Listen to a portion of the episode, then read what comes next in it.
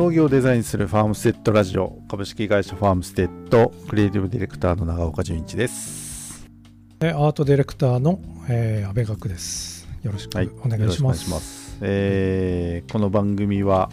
えー、現代日本の農と食と地域が抱える課題は何かその課題解決に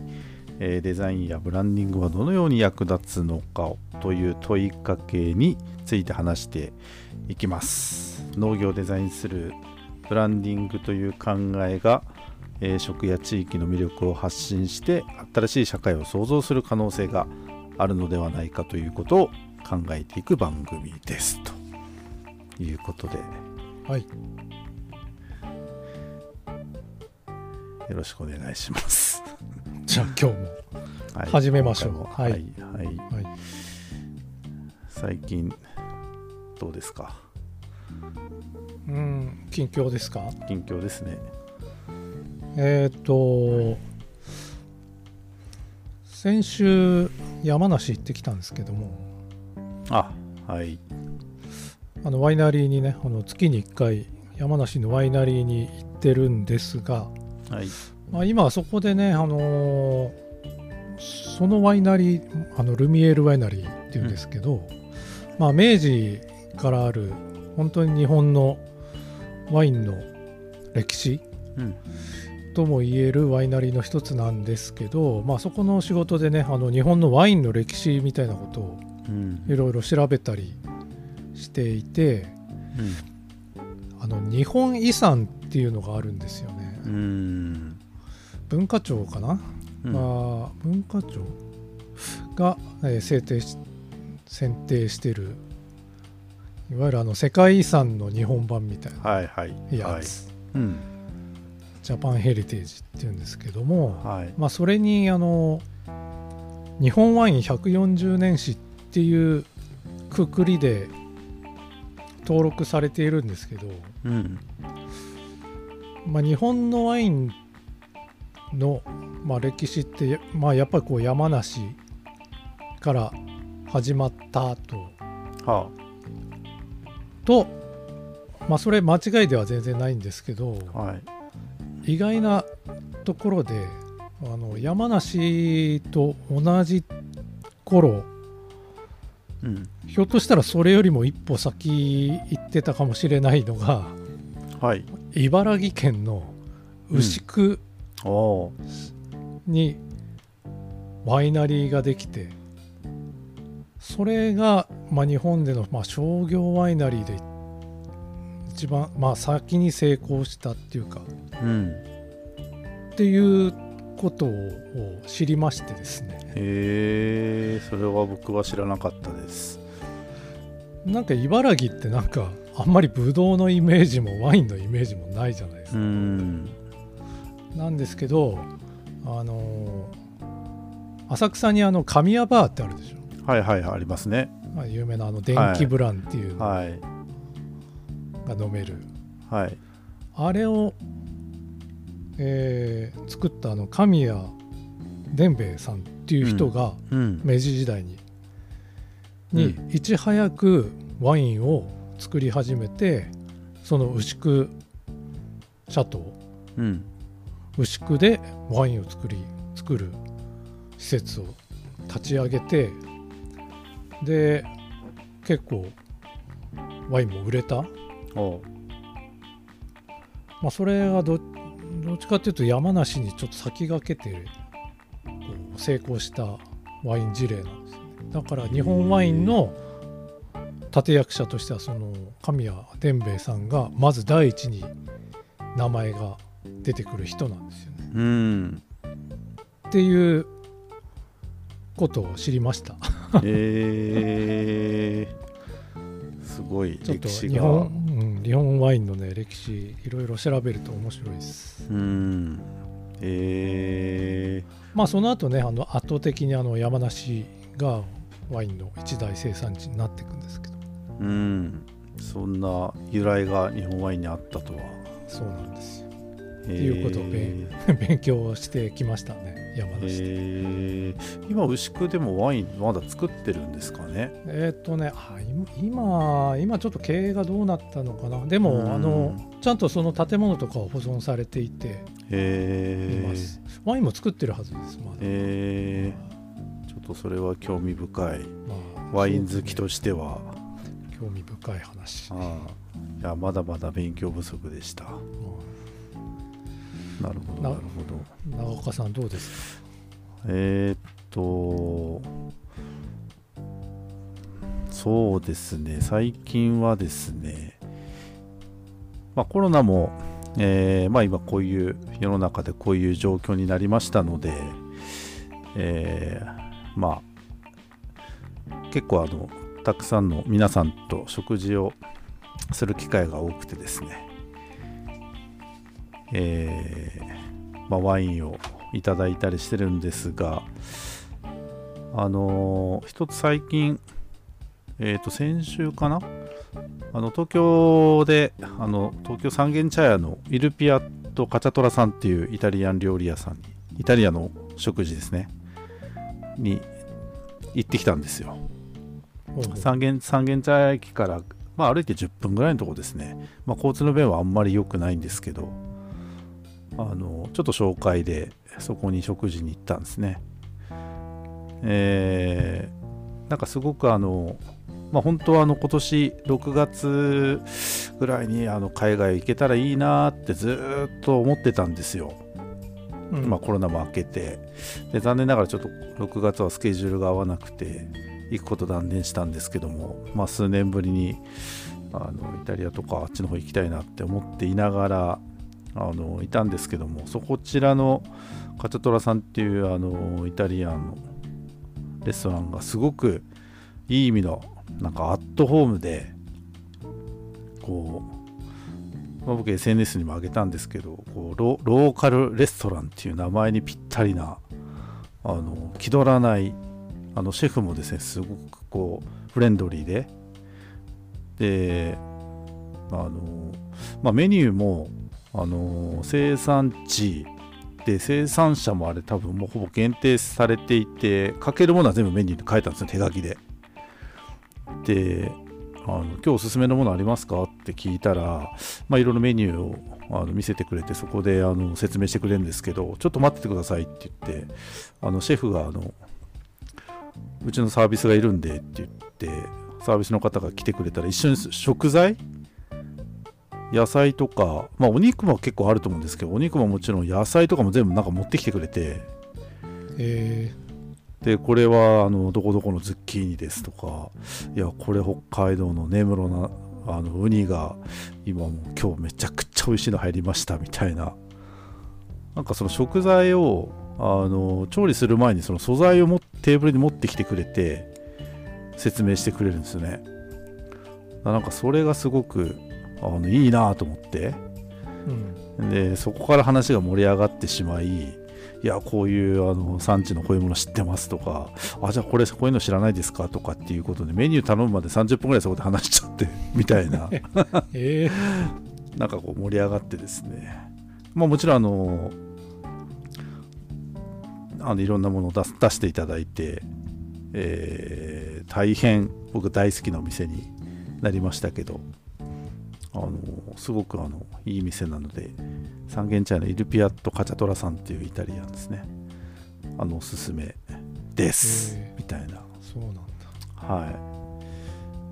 まあそんな食事の機会があったり、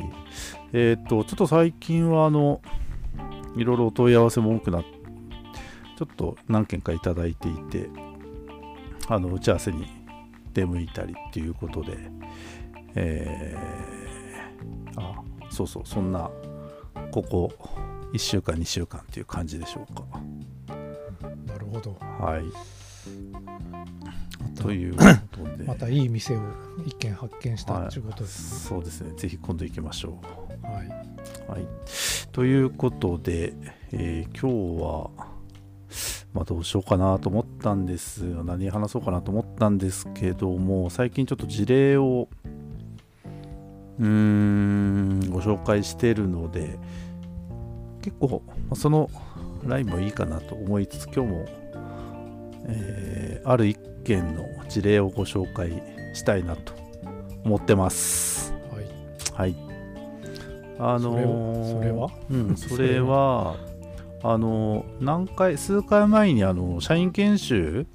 行ってきましたっていううん。話したと思うんですけど、はいええ、でまさにその時にあの伺ったあの社員研修の時のあの会にはじっくり話せなかったんですけども今年の社員研修で伺った先の、えっと、岩手県雫石町の、えっと、ヒロネージュさんというパン屋さんのちょっと事例をご紹介したいなうん。ということで実はえっと先月ですねあの新築で移転オープンされまして。えでえーっと先週違う、うん、先週？今週先週ですね。うんと数日前もあのネイジさんに打ち合わせに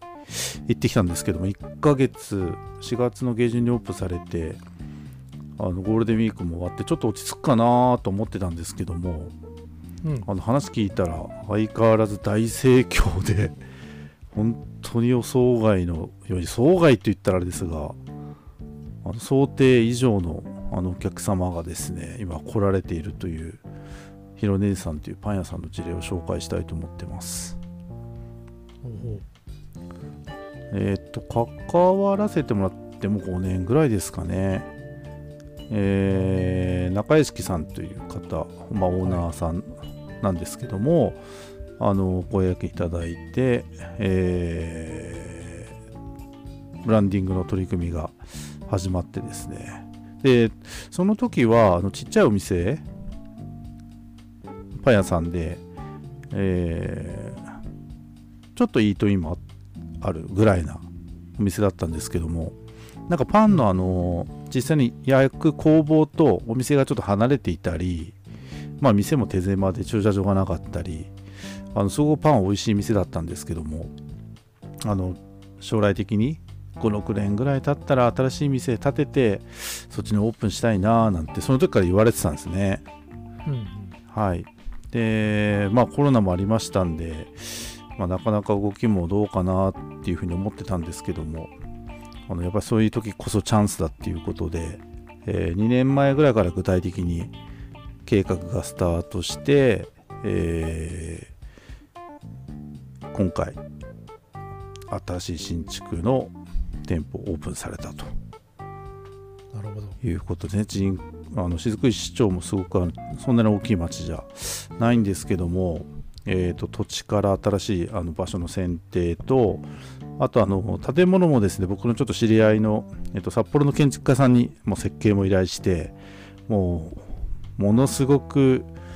まあおしゃれと言ったらちょっと平たいですがあのパン屋さんらしからぬ建物。で今回私たちはあの、まあ、店内装飾であるとかあのシンボルマークなんかもあのそういう今後予定もあるっていうことも伺ってたので、まあ、それを前提にしたシンボルマークも作っていたんですけどもそこのサインのあの入れ方であるとか本当細かい看板やあのテーブル椅子の選定店舗レイアウトあとどうでしょう。床の塗装色であるとか、ま、もろもろの備品の選定。あとは、まあ、もちろんあのオープンのハガキであるとか。あのやっぱりオープン新築オープン移転オープンってすごく大変なことなのであのすごく忙しかったんですけども細かなところまで関わらせていただいたという事例ですね。までもね話聞くと最初からすごいお客さんが来てくれてるようで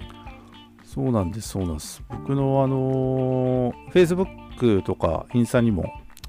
アップあのしてあるので、もし、あのーそちらご覧いただける方は見ていただけると、あの建物であるとか、あの動画でもアップしてますんで、あの本当に遠くにですね、あの2階建てなんですね。で、いい入って、あの入る入り口の前にはあのヒロネージュのシンボルマークが手書きで今回こだわりの手書きのシンボルマークが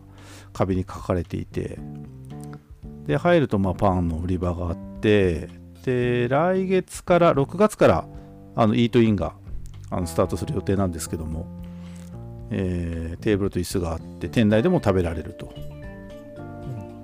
であとちょっとしたテラスもあってで2階建てなんですけどもまた2階に上がるとあのー岩手山が一望できる景色が望めてですね本当に素晴らしいところですね。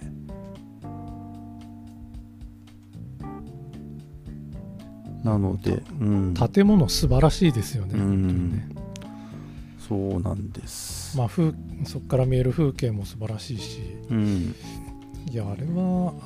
盛岡まで行ったらわざわざ 雫石まで足を伸ばす価値があるんじゃないですかね、うん。一見パン屋さんと思えぬ建物に仕上がってますけども、まあ、そこであのーもちろんパン数十種類あとあの手作りのジャムであるとか、まあ、ラスクドーナツうん。あとプリプリンやケーキ関係ですね。も販売されていてで、まあ、今回あの前の店舗でもソフトクリームとかも提供されてたんですけども今回あのあのネイジさんからヒロネイジさんからあのいやー中さんなんかソフトクリームであのどこか美味しくてあのうちでも販売できるようなソフトクリームでご紹介なんかできる先ないでしょうかっていう相談いただいてですね。うんで今回あのソフトクリームを切り替えて私たちの地元あの十勝の鹿尾一のカントリーホーム風景さんというあの牧場さんのソフトクリームを今回、えーメニューインしてですね雫石で十勝のソフトクリームが食べれるようになったと。うんそれはとっても嬉しい コラボですね。いやすすごくあの数日前行った時も、まあ、徐々になんか暖かくなってきてはい、でね1日 この間4 5 0個売れたって言ってたかなえええ。だから夏これからどんどんなっていくので、あのーすごく人気の商品ですっていうことを言言ってました。リピーターの方多いって言ってましたね。うん。ー、ヤフー系さんのソフトは間違いないですよ、うん。それは間違いない、なのでそんなコラコラボが関わらせていただいてるあの会社さん同士がねそうやってあの細く長くでも続けていっていただけると僕らもすごく嬉しいなと思っていて、なんかこんな事例もなんかたくさん、あのー生まれればす数例ありますけどもなんかそういうのも生まれればいいなと思っているんですけども。そうですね。うん。まあなので今度はあの、まあ、6月にイートインが始まって、まあ、コーヒーなんかも飲めるんですけども、えーいつかな落ち着いたら数ヶ月後2回でもあの岩手山を見ながらパンやコーヒーですね食べれるようになりますしあとなんか将来はあのちょっとしたワインバーとか夜はなんかこううーんパンとワインと夜なんか食べられるような、そんなこともやりたいという夢語ってくれた中井式さんですけどもなんかすごくあのもちろん岩手県内はもちろんあの東京からでもなんかぜひいやパンもね実際もちろん美味しいですけどもこの環境も見に行っていただけると嬉しいなと思います。なんかなんかね結構インスタでやっぱその看板あ看板あの手書きのマーク壁に壁面に書かれてる。そこをあの背景にインスタに結構みんなアップしてくれてるっていうことなのでヒロネージュでインスタもあの検索していただけるといろんな方がアップしてると思うのでまあぜひ見ていただきたいなと思います。それはうん。それは嬉しいですね、うんインスタスポットに、まあ、インスタスポットになるようにデザインしたから、そうそうそうそうそうそうなんです。だからなんかこう最初、まあ、今回そういうふうにあの新築を移転オープンしましたけども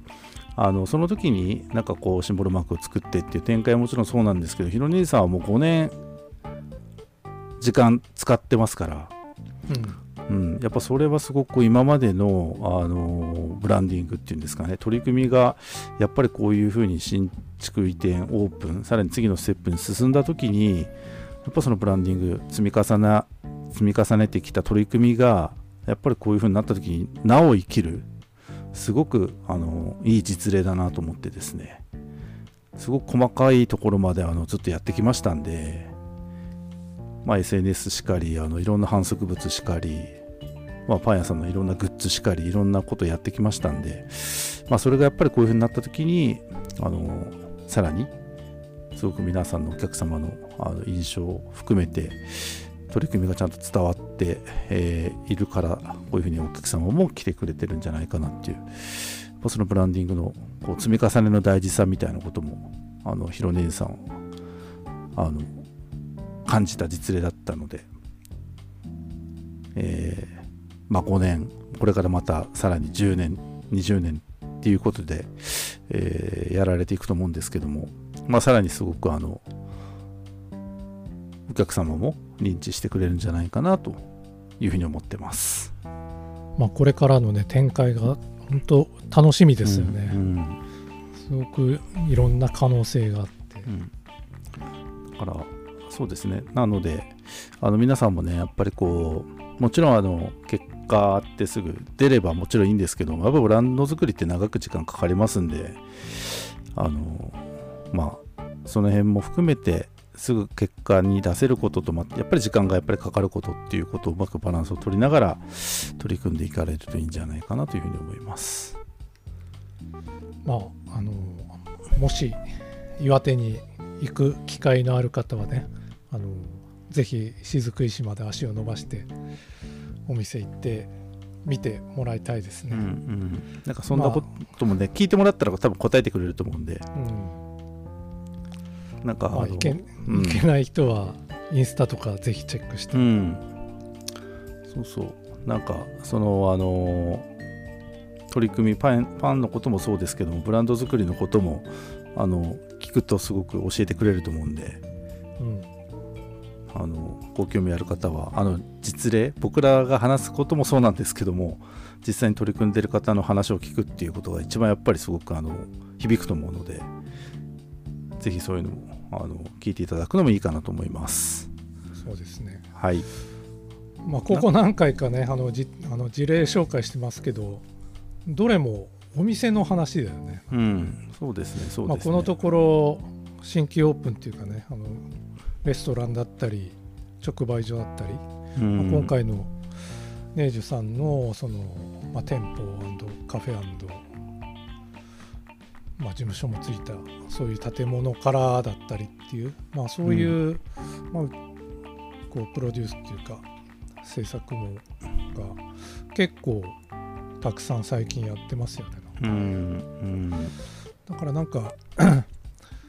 まあうちのこう仕事としてこうシンボルマーク作るとかパッケージデザインするってこうまあこと以外にも、まあ、こういうね、あの制作とかですね、あのお店一軒まるっと作るみたいな、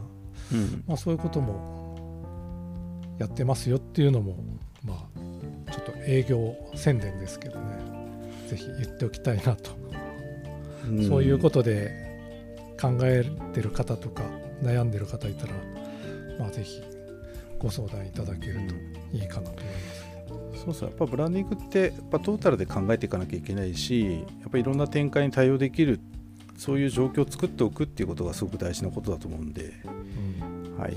あそうですね。そんなことも伝えていきたいなと思っています。はい、じゃあ今日は、はい、ヒロネジュさんのご紹介でした、はい、とい。うことで、はい、じゃあまた次回。はい、はい、ありがとうございます。